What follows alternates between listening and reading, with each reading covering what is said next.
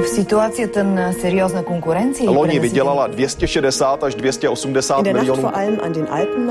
erinevalt kahest varasemast õhtust on tänane möödunud tunduvalt rahulikumalt. Европа одна, европейцев миллионы. A Jobbik azonban bejelentette, hogy egyetlen rendezvényen sem. besökte vdn Michael O'Leary Un tânăr medic român plecat de an bun din țară Разные взгляды на жизнь в программе «Европа лично». События недели в сюжетах общественных радиостанций Европейской Унии. В студии сегодня Андрей Хуторов. Здравствуйте. Сегодня в выпуске четверть миллиона за непринятого беженца. Помогут ли ЕС драконовские санкции? Это противоречит здравому смыслу. Это неосуществимо и нарушает европейские нормы. Эстония начинает импортировать работников. Своей жизнью в Эстонии доволен и назад возвращаться не желает. Я здесь вздохнул легко, полной грудью. А также Литва пытается зафиксировать цены на товары первой необходимости. Европа избавляется от банкноты в 500 евро, а Чехия выбирает щадящую моду. Модная промышленность поддерживает существование таких проблем, как экологические катастрофы и нищета. А теперь подробности.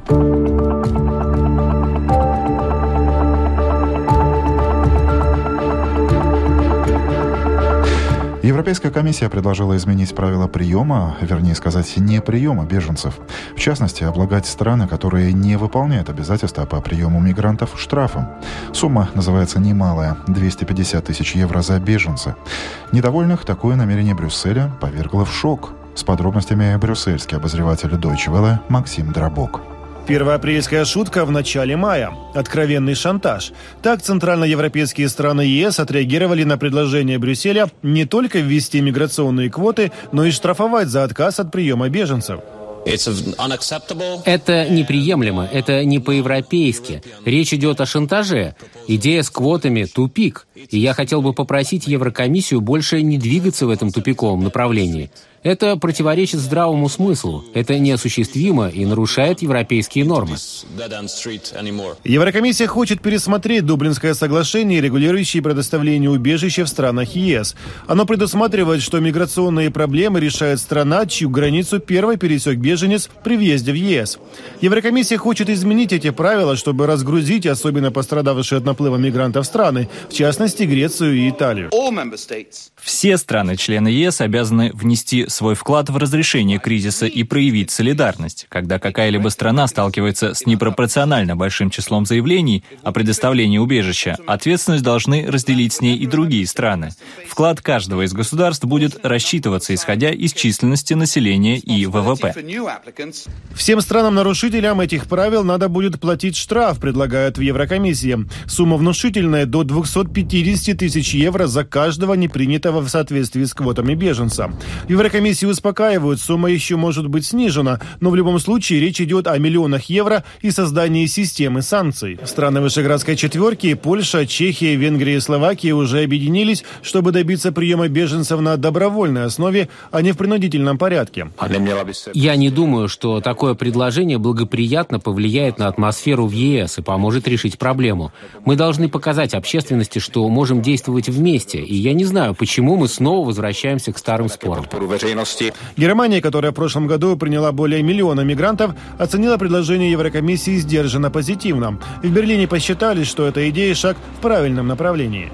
Шантаж. Так оценили предложение Брюсселя в Будапеште. В правительстве Венгрии заявили, что это не отразится на решимости провести референдум по поводу обязательных квот на прием беженцев. Тем более, что свое «да» всенародному опросу на этой неделе сказал Верховный суд страны. С подробностями журналист венгерского телеканала М1 Алена Миронова. Хотите ли вы, чтобы Европейский Союз без согласия венгерского парламента мог предписать нам обязательное заселение невенгерских граждан Венгрии? Этот вопрос был сейчас окончательно заверен Верховным судом Венгрии. Таким образом, суд отклонил жалобы, поданные против решения Национальной избирательной комиссии. Это означает, что можно проводить инициированный правительством референдум по обязательным квотам ЕС. Предложение о проведении референдума представил в парламенте глава кабинета венгерского премьер-министра Антал Роган. После решения Верховного суда он заявил, что дело обязательного распределения мигрантов является вопросом суверенитета государства. Оппозиция правительства однозначна.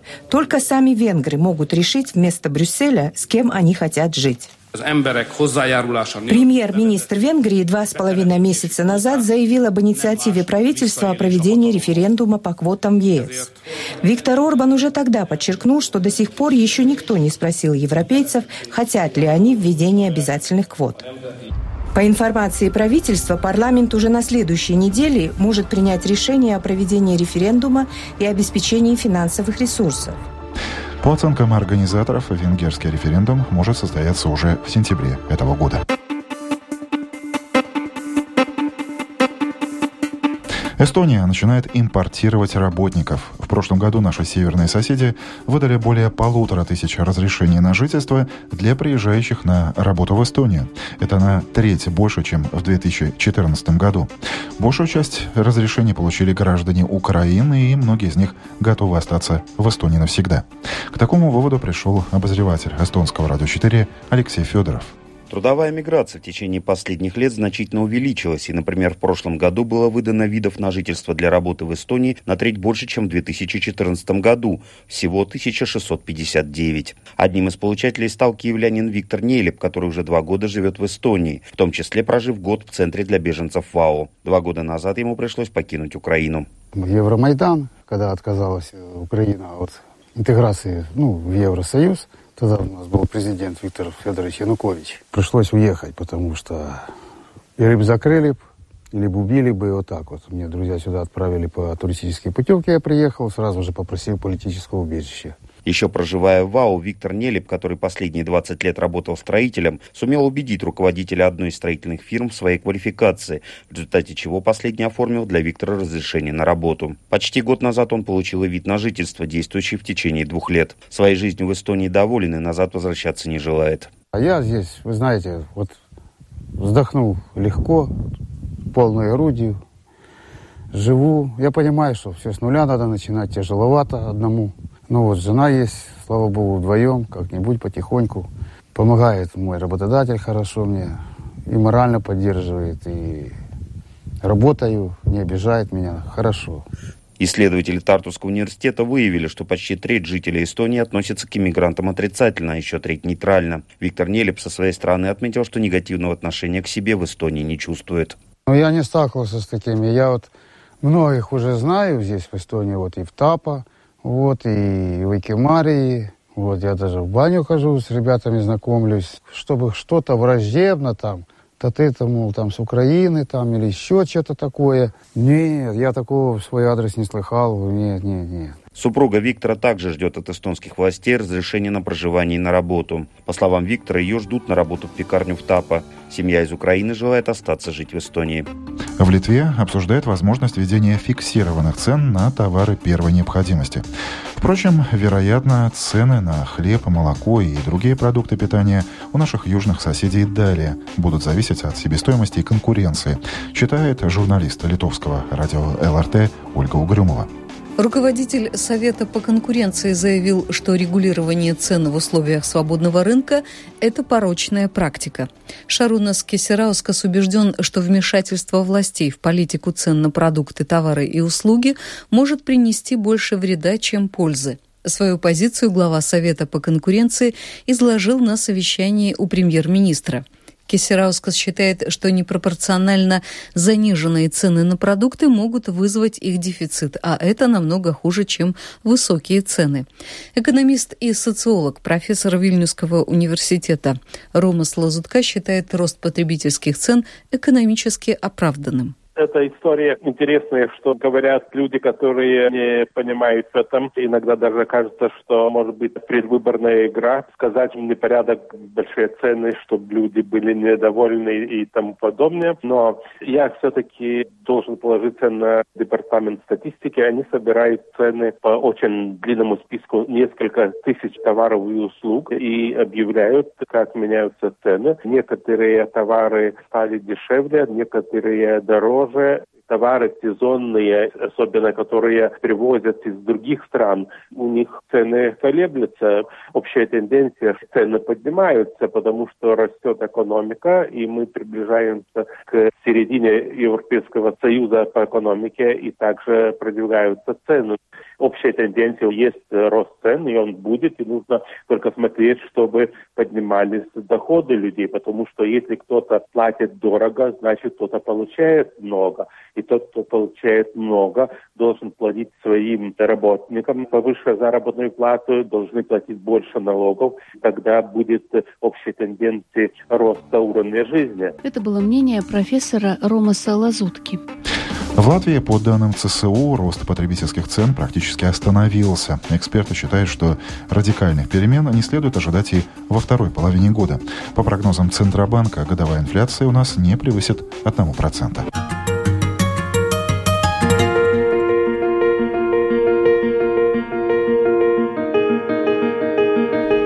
Европа спешит избавляться от крупных купюр. О срочном изъятии денег из оборота речи пока не идет. Но банкнота достоинством в 500 евро действительно скоро станет раритетом. Европейский Центробанк уже принял решение об отказе от ее использования с 2018 года. По оценкам экспертов, этот шаг обойдется Евросоюзу в более чем полмиллиарда евро. Так чем провинилась крупная купюра? Выяснил корреспондент Deutsche Welle Глеб Габрик.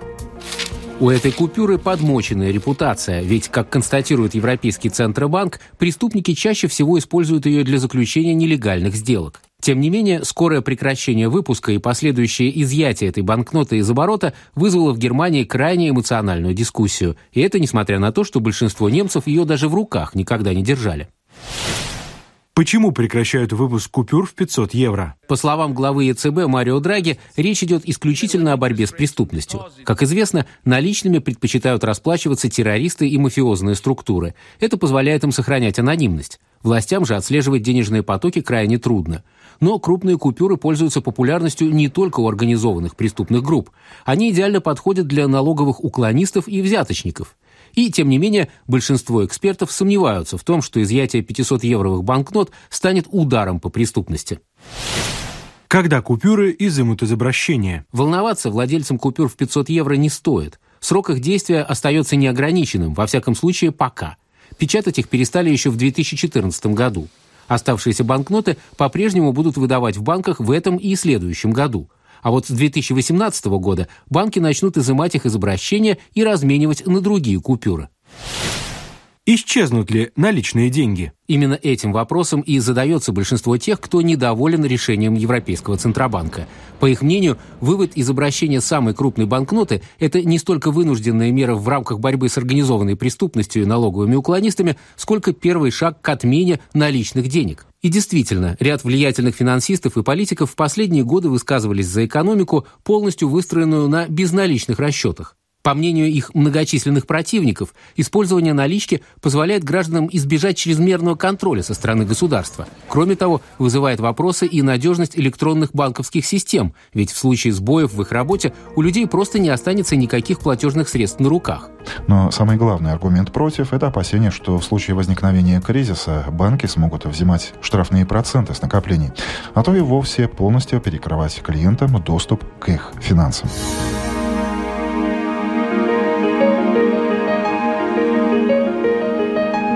Традиционная неделя моды в Чехии прошла в этом году под знаком щадящей моды. Таков новый тренд, который бережно относится не только к окружающей среде, но и к человеческим ресурсам, задействованным в модной индустрии. Приверженцем щадящей моды неожиданно для себя стала известная чешский кутюрье Камила Болтова. С ней пообщалась моя коллега, журналист радио Прага Ольга Васенкевич. Когда-то Камила Болдова вращалась в самом центре модной индустрии. Она работала в Париже в одной из модных компаний и занималась тем, что координировала заказы на пошив одежды в ряде стран Юго-Восточной Азии. Однажды она ехала домой и читала специализированный журнал о модной промышленности, готовясь к поступлению в институт. Там как раз говорилось о детском труде и о том, что на одной фабрике случился пожар, при котором погибло более 60 человек. Сегодня Камила живет в Париже и помимо строительства собственной системы моды посвящает себя преподаванию. Она считает, что именно так можно что-то изменить в модной индустрии. А что же, собственно, такое щадящая мода? Udržitelná мода je мода, vyrobená с респектом к природе. Щадящая мода – это модная продукция, созданная с одинаковым уважением к природе, к обществу и к экономике. В этом ее отличие от системы так называемой обычной моды, которая сосредотачивается преимущественно на приумножении прибыли, не обращая внимания на то, что производство сильно загрязняет окружающую среду, что в процессе производства погибают люди. Немногие знают, что модная промышленность занимает второе место по производству загрязнений после нефтяной. Модная промышленность поддерживает существование таких проблем, как экологические катастрофы и нищета. С моей точки зрения, эти проблемы в 21 веке должны решаться иным способом, поэтому нам предстоит многое поменять.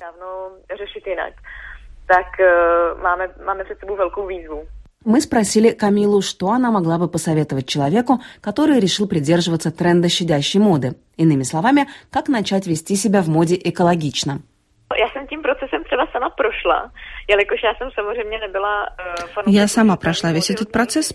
В первой фазе я решила начать извлекать вещи, как говорится, со дна сундука. Внезапно у меня обнаружилось множество отличных вещей. Так что вместо новых покупок я начала носить старые вещи, которые уже давно не надевала. Важно немного оторваться от диктата модных журналов и магазинов и перестать туда ходить. Просто найти иные увлечения. Сэкономленные средства дают нам возможность инвестировать в приобретение качественной одежды, которая будет нас радовать намного дольше. vám tam ty finance nastřádají na ty kvalitní kusy, které vám dělají i radost mnohem díl. Мода-мода капризна, как погода. И на этом я завершу сегодняшний выпуск радиожурнала «Европа лично». В нем прозвучали сюжеты коллег с эстонского радио 4, венгерского телеканала М1, литовского радио ЛРТ, Deutsche Welle и радио Прага. Четверть часа в студии на Домской площади провел Андрей Хуторов. Доброго вам дня.